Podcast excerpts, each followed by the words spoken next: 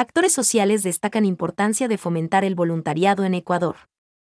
La Comisión de Transparencia y Participación Ciudadana, en el marco del tratamiento del proyecto de ley de acción social y voluntariado en el Ecuador, recibió las observaciones de representantes de fundaciones. Luz Gutiérrez, directora del Voluntariado para la Ayuda Social Ecuador, resaltó la importancia de tener un mundo lleno de solidaridad y respeto por la diversidad.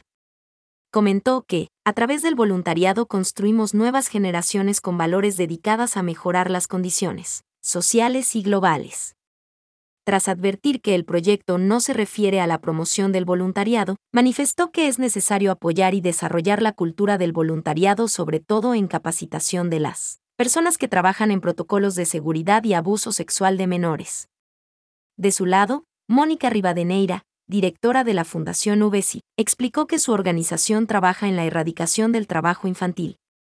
Al exponer la necesidad de fortalecer la ayuda a las organizaciones sociales, resaltó que el proyecto prevé la transmisión de conocimientos, lo que, a su criterio, es algo positivo para las organizaciones sociales.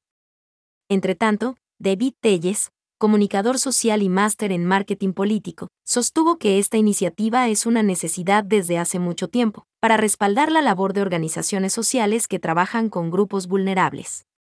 Este rol altruista y solidario ha generado oportunidades de inclusión por parte del voluntariado, subrayó.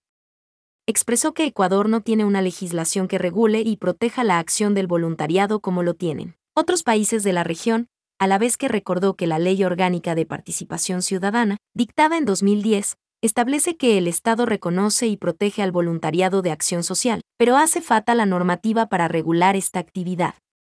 Considero que también hace falta articular el trabajo entre el sector público y las organizaciones sociales de voluntariado, con el objetivo de generar incentivos que permitan involucrar a estos grupos en los programas y proyectos públicos de acción social.